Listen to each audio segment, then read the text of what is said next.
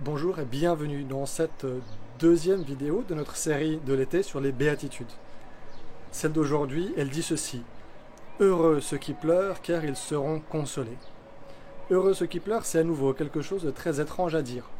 Si vous êtes comme moi, quand vous pleurez, euh, c'est justement que vous êtes malheureux, pas heureux. Alors oui, il y a quelque chose comme des larmes de joie qu'on peut parfois euh, exprimer.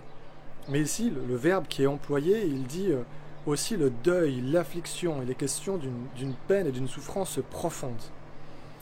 Puis ce verset, il fait la suite d'un autre qu'on a lu dans l'épisode précédent et qui dit Heureux les pauvres en esprit, car le royaume des cieux est à eux. Et puis vous verrez, les deux, ils vont ensemble.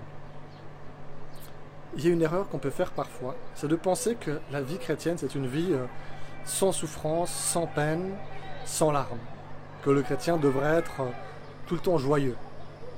Une joie presque artificielle.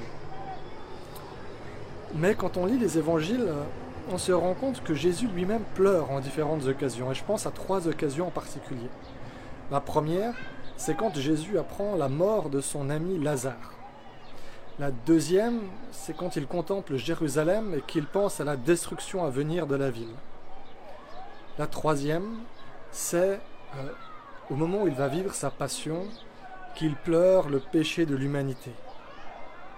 Alors oui, le chrétien, il pleure, il pleure comme n'importe qui d'autre, celui qui fait partie du royaume de Dieu. Mais la différence, c'est peut-être ce qu'il pleure, pourquoi il pleure et comment il le fait. Nous sommes appelés à pleurer toute mort et toute forme de mort, comme le péché, qui est une force et une forme de mort. Et puis aussi notre pauvreté spirituelle qui a été mentionnée au verset précédent.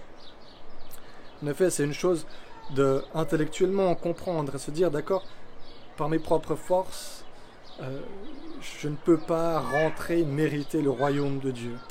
Mais c'en est une autre de s'en sentir profondément affecté, dans son cœur, dans son être, dans son âme, et, et que l'on pleure, que l'on pleure cela, qu'on pleure notre péché. Mais il y a cette promesse qui nous est faite dans cette béatitude. Ils seront consolés, ceux qui pleurent. Ils seront consolés par le Christ. D'ailleurs, le prophète Ésaïe, quand il annonce la venue de Jésus, déjà bien longtemps avant qu'il vienne, il dit ceci, Il est envoyé pour guérir ceux qui ont le cœur brisé. Amen et à bientôt.